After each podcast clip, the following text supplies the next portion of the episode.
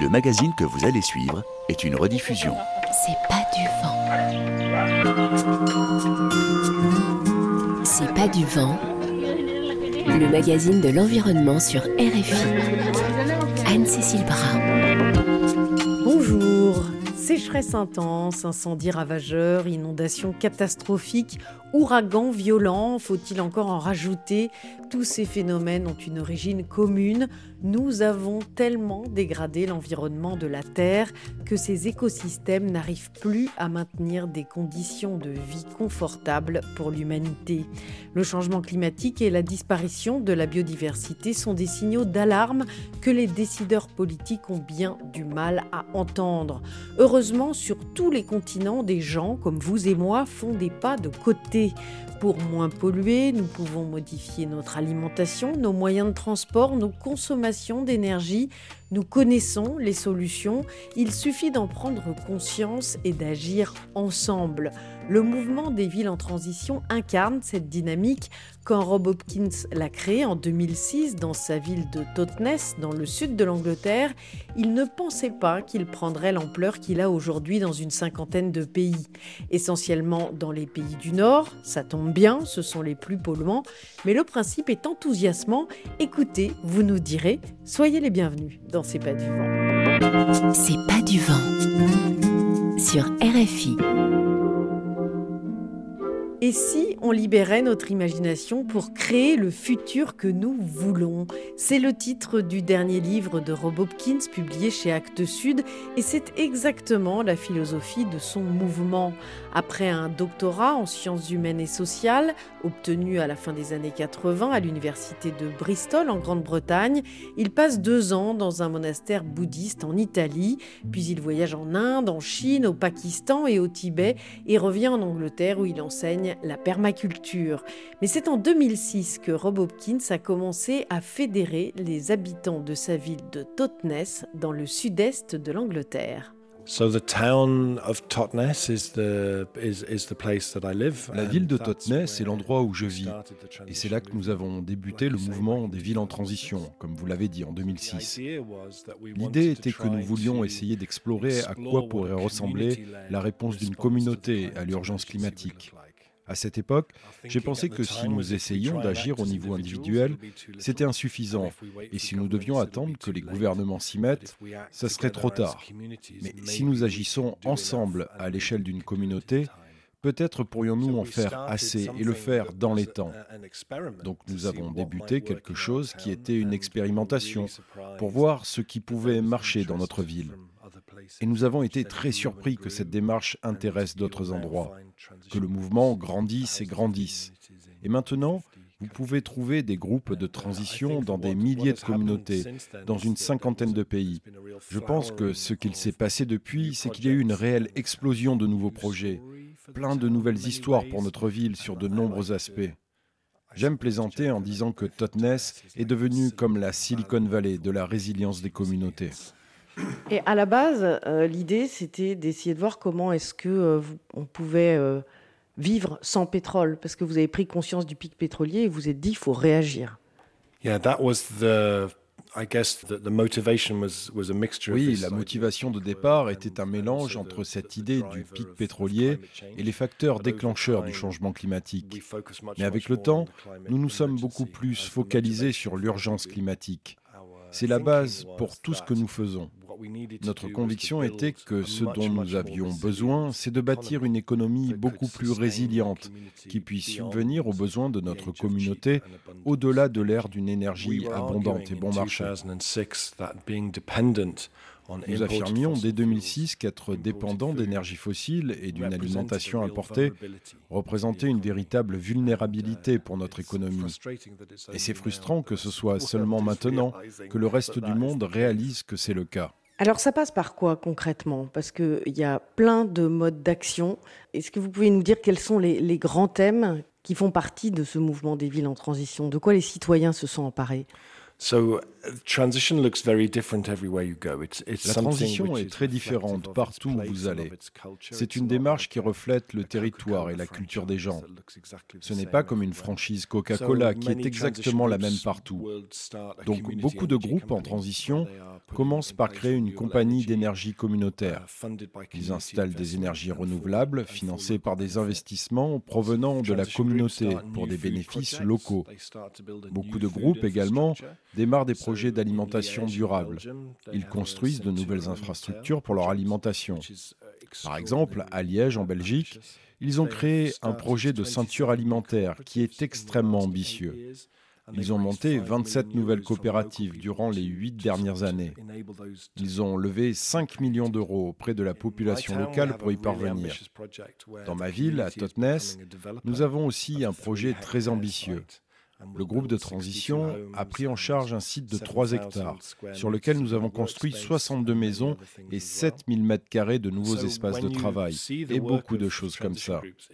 Donc quand vous observez le travail des groupes de transition, cela va de petits projets comme des jardins partagés à des actions systémiques à grande échelle, comme la mise en place d'un nouveau système alimentaire. Et je pense souvent que c'est un réseau d'histoires. Et ce que nous faisons dans notre réseau en transition, c'est écouter les histoires de ce que font les gens et les amplifier pour qu'elles profitent à l'ensemble du mouvement. Comment justement euh, emmener les gens dans cette dynamique? Qu'est-ce qui fait que ça marche et que ça se répand comme ça un petit peu partout? Je pense que quand vous commencez à impulser la transition quelque part, si vous le faites bien, cela impulse un élan, une dynamique qui se développe tout seul. Souvent, cela commence par des réunions, du réseautage, pour augmenter la conscience écologique de la communauté. Et très rapidement, les gens ont besoin d'agir, de faire quelque chose, de créer un changement tangible qui se voit.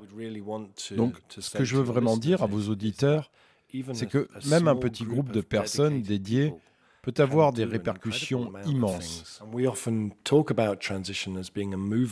Nous parlons souvent de la transition comme d'un mouvement qui réimagine et reconstruit le monde.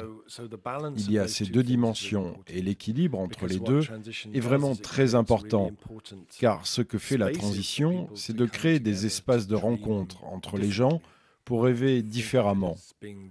J'aime penser que les gens créent des espaces de ici qui inspirent de nouveaux imaginaires. Le groupe de transition crée aussi une culture de l'entraide. Nous avons beaucoup à faire. Nous n'avons pas de temps à perdre et nous avons besoin de faire consciemment tout ce que nous pouvons pour minimiser le risque d'épuisement des gens qui s'investissent. Plus de 1400 initiatives dans une cinquantaine de pays, c'est un véritable laboratoire à ciel ouvert. Oui, c'est une des dimensions de ce mouvement que j'adore le plus. Ce sont des organisations complètement autonomes. Par exemple, quand des mouvements de transition débutent dans de nombreux endroits au Brésil, ce n'est pas parce qu'à Totnes, nous avons ouvert une carte et nous avons déclaré à partir de maintenant, nous ouvrons la franchise au Brésil. Et je pense que travailler de cette façon implique d'avoir une grande confiance dans la capacité des gens à faire les choses bien. Il y a quelques années, j'ai été invité à Londres par une organisation qui réunissait des personnes qui avaient réussi dans le business et qui voulaient investir dans des projets sociaux intéressants. L'organisateur m'a demandé, pouvez-vous faire une présentation de votre travail en une quinzaine de minutes Et si nous aimons ce que vous faites, nous vous accompagnerons de différentes manières. Donc j'ai fait ma présentation et quand j'ai terminé, il y a eu un long silence. L'organisateur m'a dit, en fait, vous avez créé une marque vraiment très puissante, puis vous l'avez donnée gratuitement à des gens à travers le monde, et vous n'avez aucun contrôle sur ces déclinaisons. Mais c'est fou. Ah oui, mais ça marche, et c'est pour cela que ça marche. Mais face à l'état de la planète qui se dégrade euh, à cause des activités humaines, justement, euh, c'est une goutte d'eau dans l'océan finalement, tous ces mouvements de ville en transition.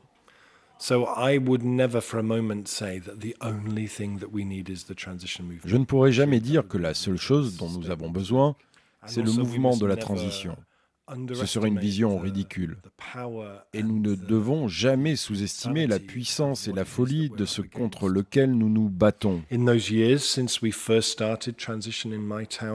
Depuis 2006, quand nous avons commencé dans ma ville, l'humanité a émis un tiers d'émissions de gaz à effet de serre de plus que ce qu'elle avait émis avant. Donc nous n'avons pas gagné, nous n'avons pas réussi. Mais je pense que ce dont nous avons besoin maintenant, de manière vraiment, vraiment urgente, ce sont des histoires et des exemples. Et je pense que le film Demain de Cyril Dion a puissamment démontré à quel point présenter ces histoires positives ensemble dans un seul film pouvait être inspirant. Rassembler ces histoires forme un récit à partir duquel nous devons partir dès maintenant. Prenez des endroits comme Totnes en Grande-Bretagne, Ungersheim en Alsace ou Fribourg en Allemagne. Les histoires que ces endroits racontent à propos du futur sont très très importantes. Parce qu'elles signifient que nous pouvons dire maintenant, OK, nous avons besoin d'un futur avec un système alimentaire comme à Liège en Belgique, des quartiers sans voiture comme à Fribourg, des coopératives énergétiques comme au Danemark. Quand il y a des exemples comme cela, nous pouvons imaginer pacifiquement notre travail à venir. Je pense que c'est très précieux. Alors à la radio, nous n'avons pas d'image, mais quand vous faites des présentations, vous montrez beaucoup de, photos.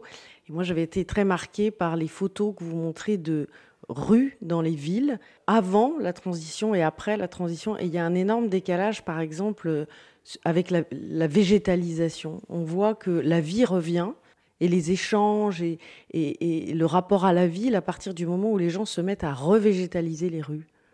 If anybody is listening to this program and is wondering à la personne qui écoute cette émission et qui se demande quelle serait une bonne opportunité de business, je lui recommande de se tourner vers la débétonisation et la végétalisation des villes.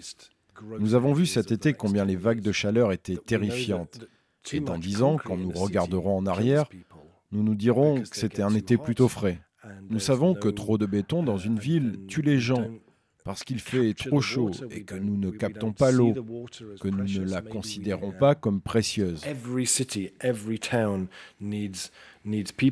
Chaque ville a besoin de personnes qui débétonisent, désimperméabilisent et végétalisent. Il nous faut également penser à planter des arbres qui produisent et nous donneront des fruits en plus de l'ombre. Ce que je dis et répète depuis 15 ans, c'est qu'on ne peut pas faire de mal à la ville en la revégétalisant. Il ne peut y avoir que du positif. C'est quelque chose de gagnant-gagnant, que ce soit pour les liens entre les gens et le lien à la ville. Une des principales choses que nous pouvons donner en tant qu'activistes, c'est l'envie d'un futur bas carbone. Si nous parlons seulement d'extinction, d'effondrement, ça ne donne pas envie.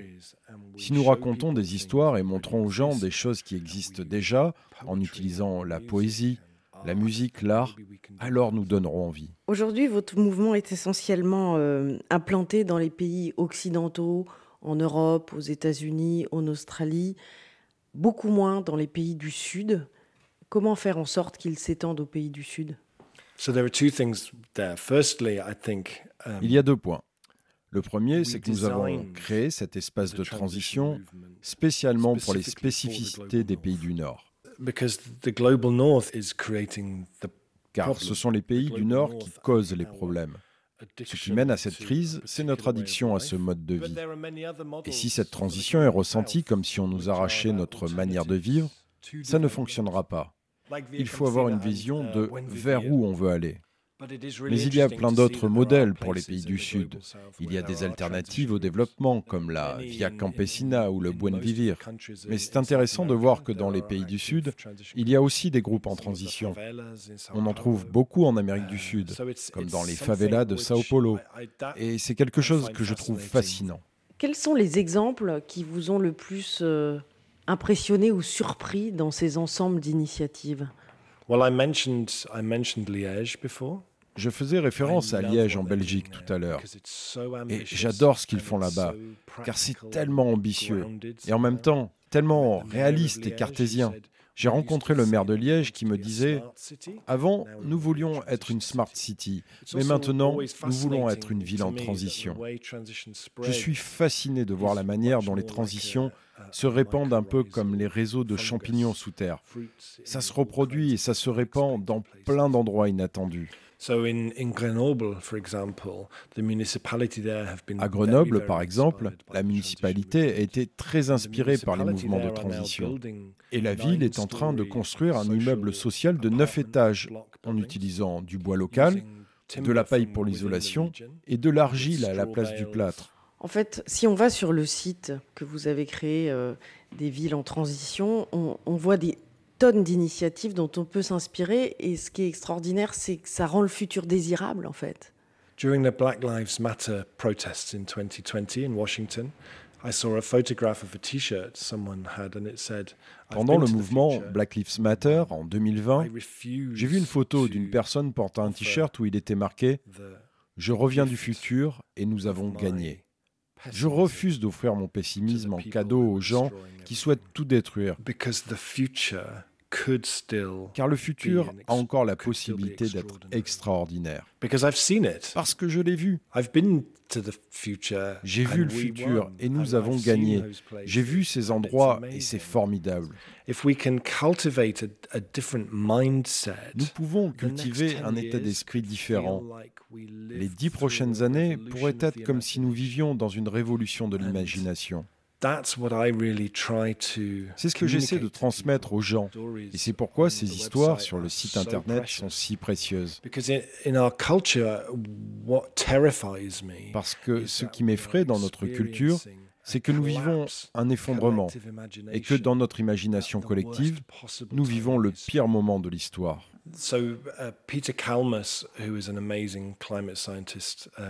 Il a été demandé à Peter Kalmas, qui est un incroyable scientifique du climat aux États-Unis, ce qui lui donnait espoir.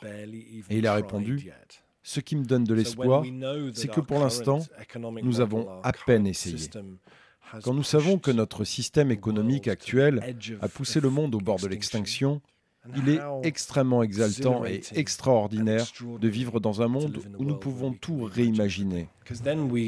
Parce que nous modifions notre discours en disant Mais quelle chance j'ai de vivre ce moment extraordinaire de l'histoire où nous pouvons tout réimaginer.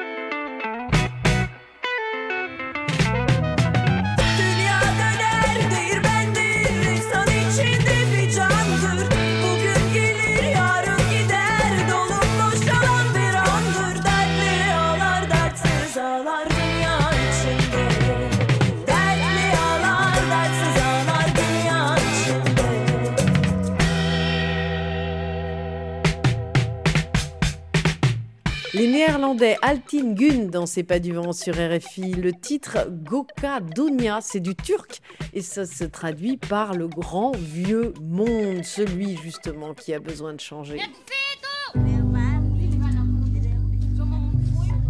Des questions, des témoignages, des idées Écrivez-nous à c'est pas du vent rfi.fr. Cette semaine, Rob Hopkins s'est arrêté à Lyon, dans le sud-est de la France, pour rencontrer les élus de la ville, mais aussi des entreprises et des citoyens engagés. Tel une rockstar, il a fallu développer un suivi de la conférence du soir en visio, car la salle de l'hôtel de ville affichait complet. Et c'est justement dans un salon de l'hôtel de ville que nous le retrouvons un peu étourdi par cette tournée française et son succès. So we started in Angers and then in Rennes. Donc on a commencé à Angers, puis on s'est rendu à Rennes, à Musillac, Mouansartou, Lausanne, petit projet par la Suisse, Grenoble et Lyon aujourd'hui. Donc une ville par jour avec beaucoup beaucoup de trajets. So it's, it's been a really nice mixture of meetings with citizens, meetings On a rencontré des citoyens, des équipes municipales, des équipes locales, on a fait des visites sur le terrain, donc emploi du temps très chargé, mais plein d'inspiration. One of the things that's so nice after having two years of COVID where Ce qui est formidable, c'est de retrouver le face-à-face avec les gens, parce qu'après deux ans de Covid et de Zoom, le Zoom, euh, c'est pas du tout le même effet. À, à Angers, on était devant une salle de 600 personnes qui, qui s'était remplie en une semaine, et ça, ça, ça donne beaucoup d'énergie, ce contact direct. Et à Lyon aussi, euh, je sais que ça joue à guichet fermé pour que vous rencontriez euh, les citoyens, parce qu'il y a beaucoup d'attentes, beaucoup de gens ont envie de vous rencontrer. Pourquoi c'est important pour vous de venir, par exemple, ici à Lyon? I think we're in a time where a lot of people feel very um, Alors, aujourd'hui, on vit une époque où les gens sont assez perdus, désespérés. Ils voient bien que leurs responsables ont l'air euh, à court d'idées.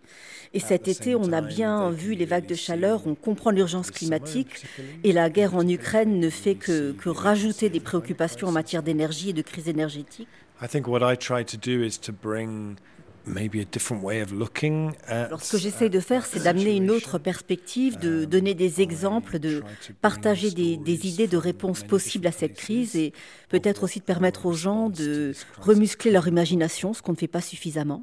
I hear a lot of feedback from people afterwards that they Souvent, j'entends les gens me dire qu'en arrivant à la conférence, ils se sentaient euh, assez anxieux et désespérés et qu'ils repartent euh, plus motivés, plus déterminés, avec euh, une ouverture sur d'autres possibles. Et ça, c'est c'est très précieux. Et pour les élus qui agissent, euh, je pense que c'est également bien que de les conforter dans leur détermination et de renforcer euh, leur ambition et de stimuler leur créativité.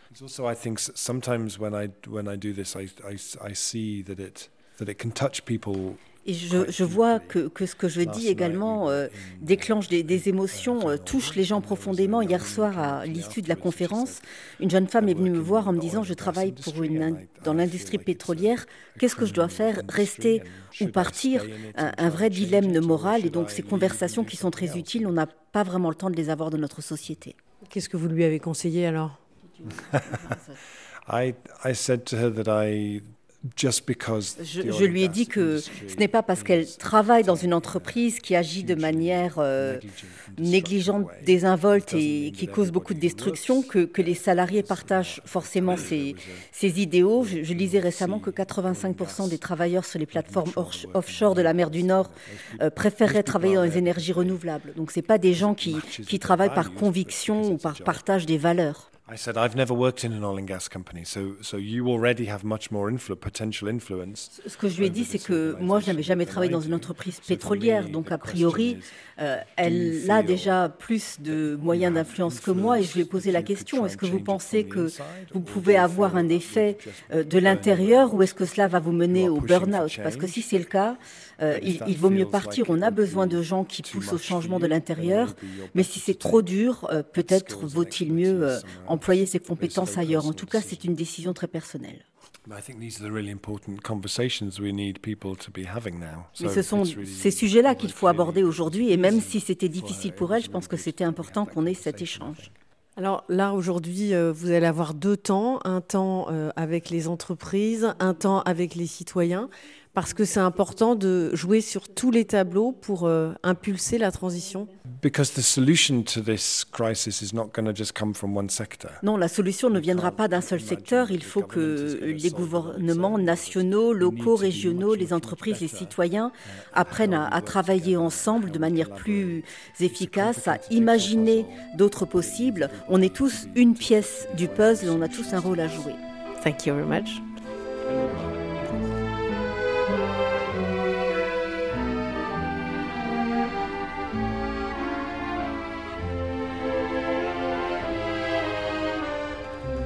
Bonjour. Bonjour, Sylvain Godino, adjoint transition écologique et patrimoine. Bonjour.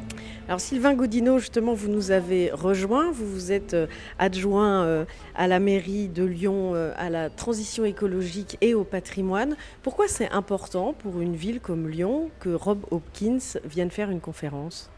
Bah, parce que c'est une des personnalités euh, inspirantes qui peut nous aider à, à penser ce changement global qu'il a, qu'il a encore évoqué. En fait, on voit bien que la transition écologique, tout le monde met des choses un peu différentes derrière, mais ce qui est sûr, c'est que c'est pas seulement une transition technologique. C'est pas euh, des baguettes magiques euh, de, solutions euh, d'innovation technique qui vont résoudre les problèmes. C'est d'abord une façon de, penser la société différemment, de travailler différemment ensemble, qui nous permettra de trouver des solutions. Et là, avec le choc énergétique que subit toute l'Europe, on voit bien que ça pose une question de sobriété qui euh, nous re-questionne dans euh, nos valeurs de confort, nos valeurs de besoins vitaux sur l'énergie. Tout ça, c'est des choses qu'on doit discuter entre partenaires. Ce pas des choses sur lesquelles on peut imposer. Par exemple, la ville de Lyon là, est en train de réfléchir au niveau de température jusqu'auquel elle peut réduire le chauffage cet hiver. La température légale, c'est 19 degrés. On a déjà acté qu'on n'irait pas au-delà, mais on parle de baisser à 18 degrés, par exemple, actuellement. Bon, dans quel bâtiment? 18 degrés dans les crèches, les écoles, l'administration. Donc on sait que c'est frais et qu'on n'est plus habitué à ces températures-là. Alors il y, a des, il y, a des personnes qui vivent dans des logements beaucoup moins chauffés parce qu'ils n'ont pas les moyens ou parce qu'ils sont... Euh, euh, robuste et, et, suffisamment dynamique pour pas avoir froid, mais il y a des personnes à, à qui ça va poser des questions. Donc nous, il faut qu'on ajuste nos températures en fonction d'un collectif d'usagers euh, et qu'on n'aille pas au-delà de ce qui est supportable par les usagers. Et en même temps, la crise nous impose d'aller très loin dans les économies d'énergie parce que les prix sont devenus fous et que tout ce qu'on met dans l'énergie, on ne pourra pas le mettre dans des services publics. La transition écologique, c'est l'énergie, mais c'est aussi la mobilité, c'est aussi l'alimentation, tous les enjeux de la vie quotidienne finalement. Et le mouvement en transition de Rob Hopkins euh, accompagne des gens qui innovent dans tous ces domaines-là.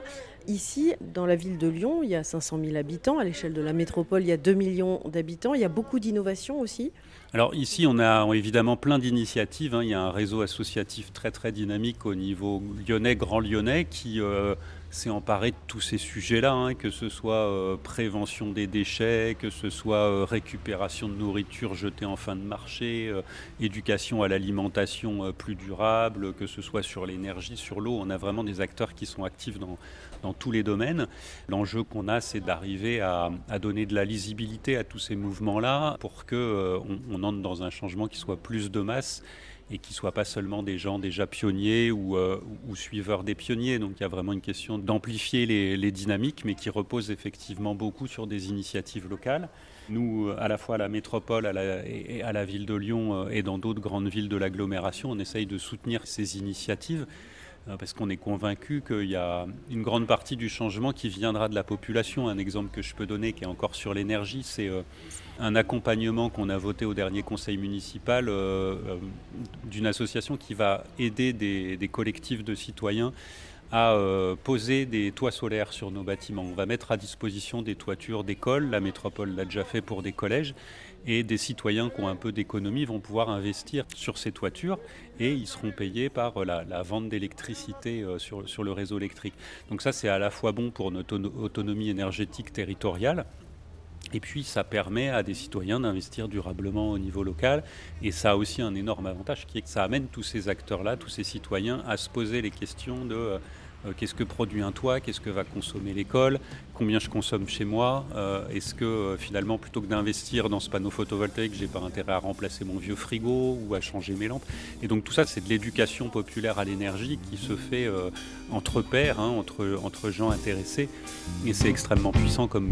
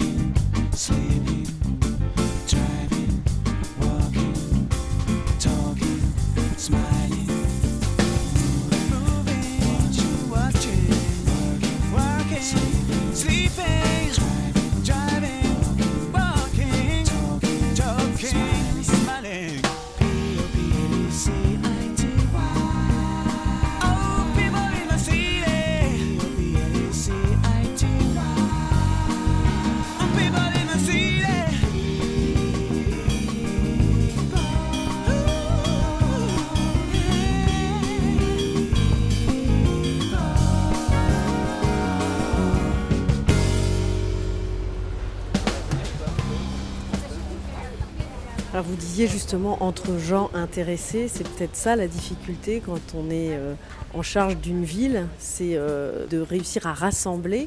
C'est très clivant parfois d'impulser de la transition écologique. Je pense euh, aux enjeux de mobilité, ça râle beaucoup parce que voilà, vous mettez en place plein de voies cyclables, les gens qui sont habitués à prendre leur voiture ne sont pas contents. Vous avez à la rentrée impulsé des repas végétariens et bio dans les cantines, il y a des gens pareils qui n'adhèrent pas à ces idées-là. Comment est-ce que vous faites pour euh, argumenter cette transition? Je pense que le combat essentiel, il n'est pas tellement euh, d'embarquer un certain nombre de mécontents qui ont des bonnes ou des mauvaises raisons de ne pas vouloir changer. Il est plutôt d'embarquer euh, une masse d'indécis ou d'indifférents. Hein, c'est vraiment là que se joue l'enjeu.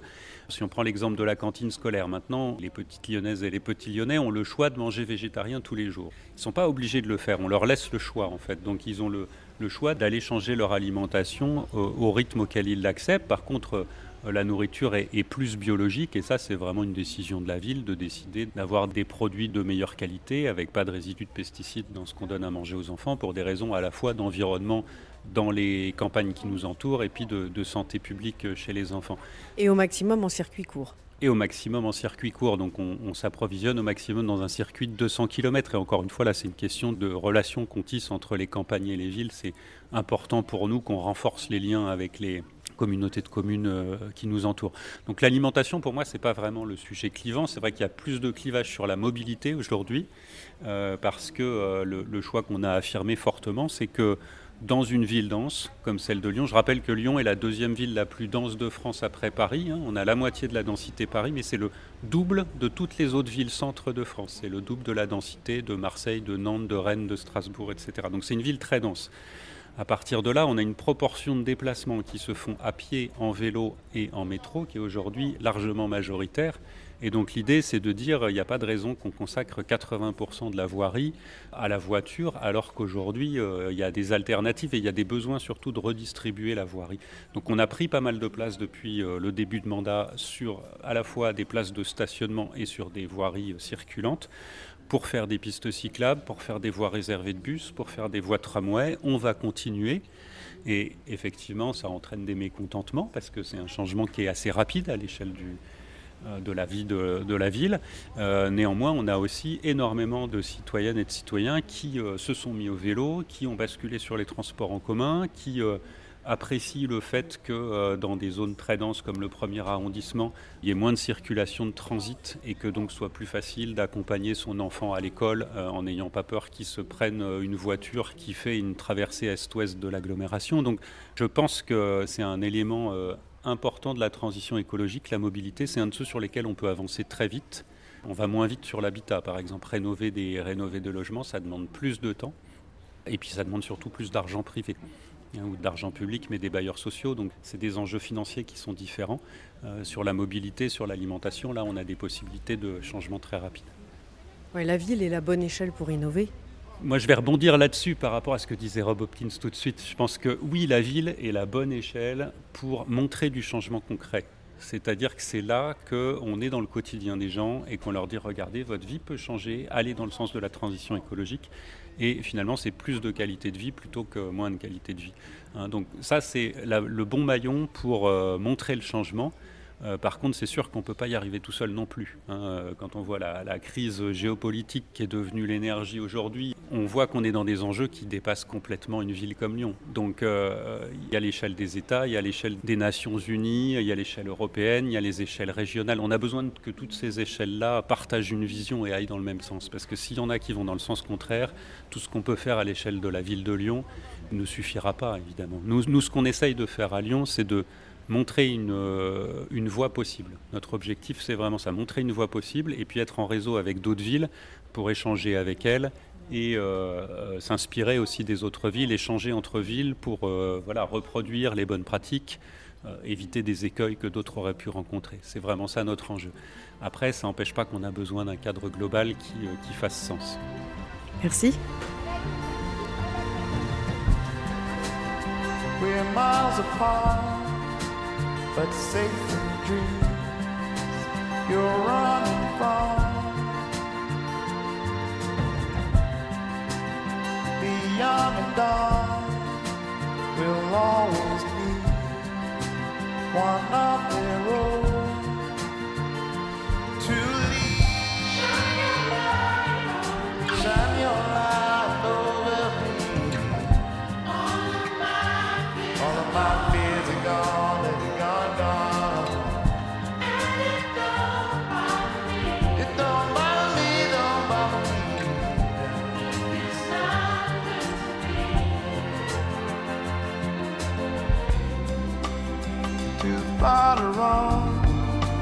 Fall on your knees to find a love. Your light for me, my only sun. You'll always shine for me.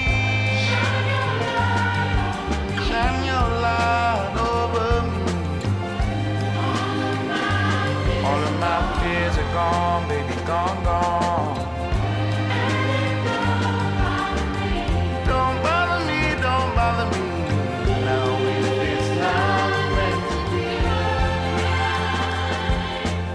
L'apaisant Michael Kiwanuka chante Light dans C'est pas du vent sur RFI.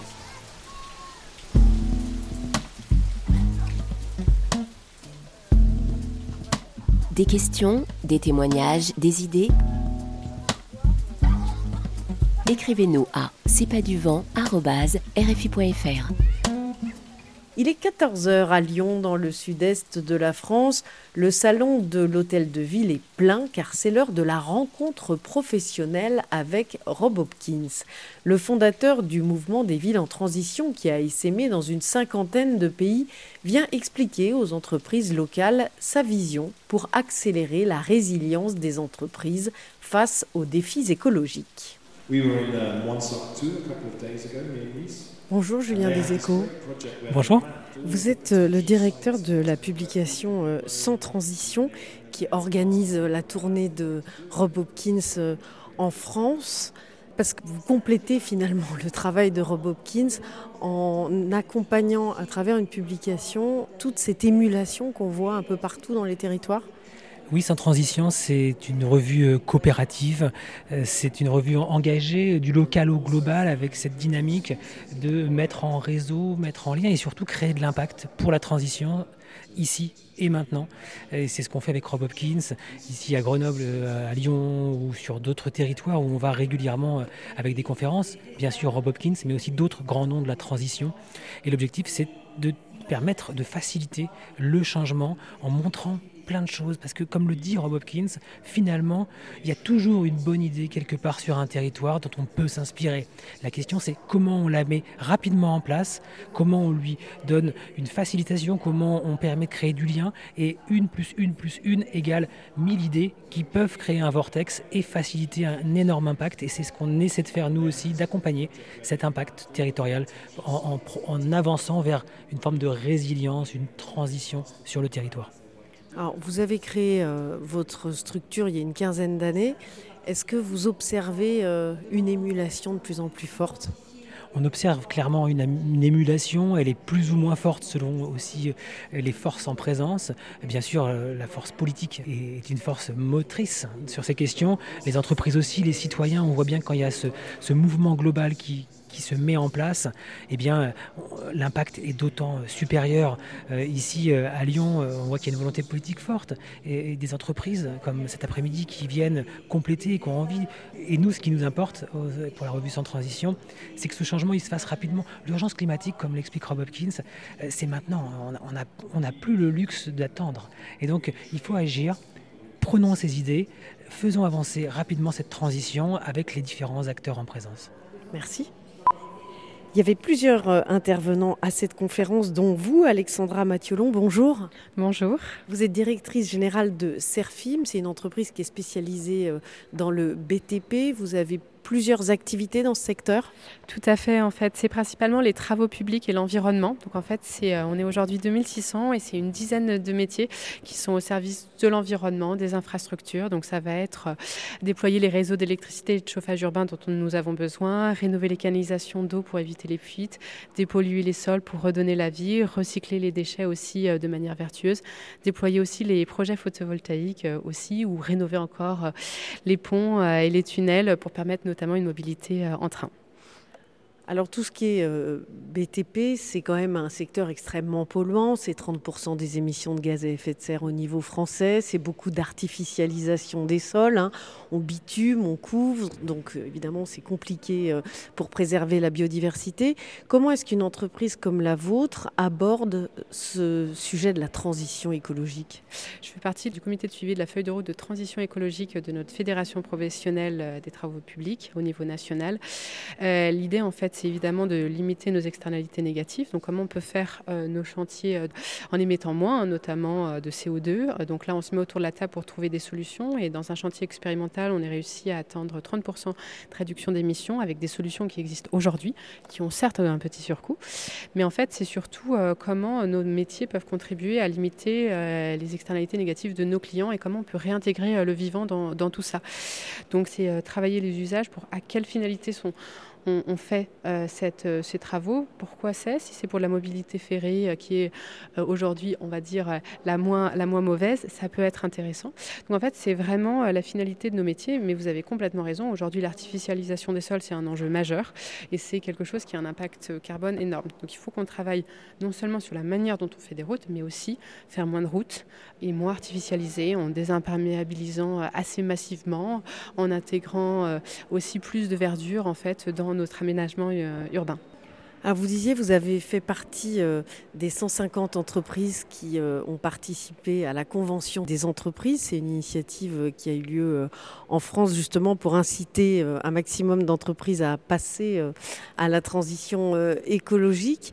Selon vous, est-ce que euh, ça a été une expérience euh, riche et qui va donner des choses concrètes? Alors oui, euh, donc c'était 150 entreprises qui se sont mis autour de la table pour travailler. On a eu, c'était assez dense, hein, c'était six sessions de trois jours, donc c'était vraiment du boulot en tant que dirigeant, surtout parce qu'on était les dirigeants et ce qu'on appelait des Planet Champions. On a eu des experts d'une très très grande qualité pour vraiment apprendre en fait, parce que je pense qu'on croit savoir, mais en fait on ne sait pas grand-chose.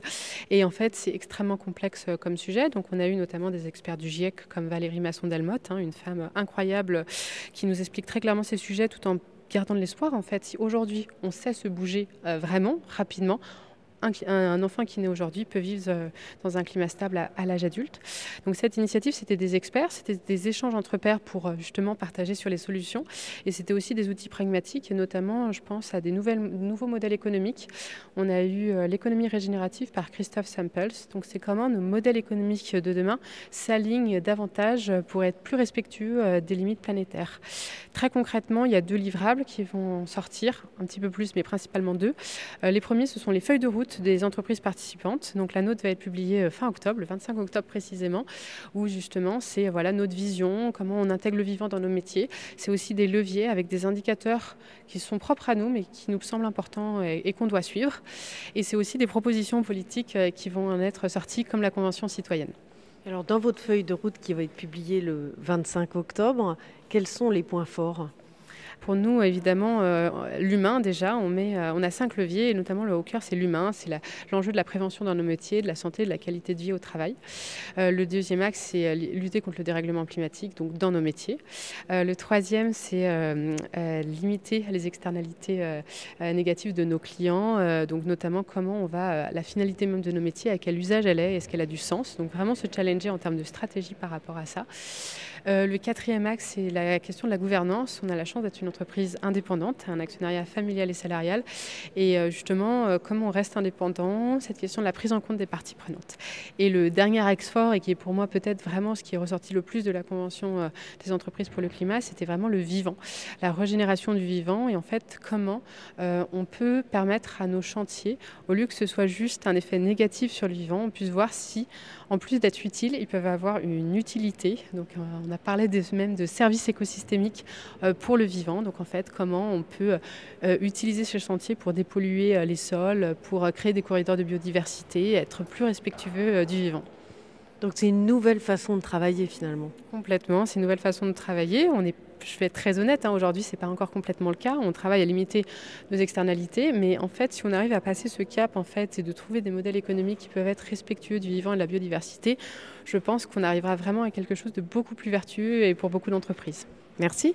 Merci beaucoup. Il y avait beaucoup de monde euh, à cette conférence de Rob Hopkins cet après-midi, dont vous, Marc Bigot, bonjour. Bonjour, je suis euh, conseiller délégué à la mairie de Saint-Cyr au Mont-d'Or. Je m'occupe de l'aménagement du territoire et de différentes questions environnementales. Alors Saint-Cyr-au-Mont-d'Or, c'est un village euh, dans l'ouest euh, lyonnais. Pourquoi est-ce que vous êtes venu assister à cette conférence? Alors j'y suis venu euh, principalement à titre privé puisque ça fait une vingtaine d'années que je me préoccupe des questions environnementales et plus spécifiquement des questions du climat et de la perte de biodiversité. Et je voulais voir si dans ce cadre on pouvait apporter des éléments de réflexion aux élus de la mairie de Saint-Cyr-au-Mont-d'Or. Parce que l'idée, ça serait euh, d'impulser une transition euh, à Saint-Cyr Bon, Transition, c'est un, un bien grand mot. Disons que individuellement, euh, les gens sont toujours intéressés à parler de la transition. Quand ça arrive dans des cercles comme une municipalité, on en parle peu. Disons qu'on suit bien sûr les, les prescriptions réglementaires. Pour aller un peu plus loin, soit on n'a pas le temps d'en parler parce qu'il y a énormément de sujets, construire des écoles, euh, s'occuper de tout un tas de problèmes sociaux, associatifs, sportifs. Donc c'est un sujet qui n'est pas encore entré dans, dans le cadre de la vie municipale. Alors justement, Rob Hopkins, euh, avec son mouvement euh, en transition, a impulsé euh, plus de 2000 initiatives dans une cinquantaine de pays. Donc c'est possible. Il disait tout à l'heure que finalement, face à l'opposition, il y avait toujours une réaction possible. Donc on pouvait donc motiver les gens. Est-ce que ça vous donne envie de créer de la mobilisation? Oui, bien sûr, bien sûr, il faut le faire. D'ailleurs, ce qui était intéressant dans le discours de Rob Hopkins, c'est la, manière dont il a réussi à emmener l'imagination citoyenne et à la développer et à faire en sorte qu'elle soit acceptée par les instances euh, administratives et publiques. Rob Hopkins parlait de créer un bureau de l'imaginaire citoyen. C'est quelque chose que vous auriez envie de créer, par exemple, dans votre municipalité? Ah, c'est très ambitieux. Ça prouve que s'ils ont réussi à le faire euh, à Liège ou en Angleterre, dans différentes villes, même en France, il y a quelques, quelques villes qui ont changé un petit peu de modèle sans, et, tout, et avec les lois, avec la réglementation française. Donc on doit pouvoir y arriver. Ça demande de l'imagination, de la transversalité, beaucoup d'écoute euh, et, puis, et puis surtout ne pas avoir peur. Merci beaucoup. Je vous en prie, merci bien. Si vous aussi vous avez envie de rejoindre le mouvement en transition de Rob Hopkins, vous pouvez aller sur le site entransition.fr. Vous y trouverez un mode d'emploi où toutes les étapes sont détaillées. Allez voir, c'est extrêmement enthousiasmant. Merci à François Porcheron pour la réalisation de cette émission et à vous pour votre fidélité. Prenez soin de vous et des vôtres. Nous nous retrouvons jeudi prochain, même planète, même heure.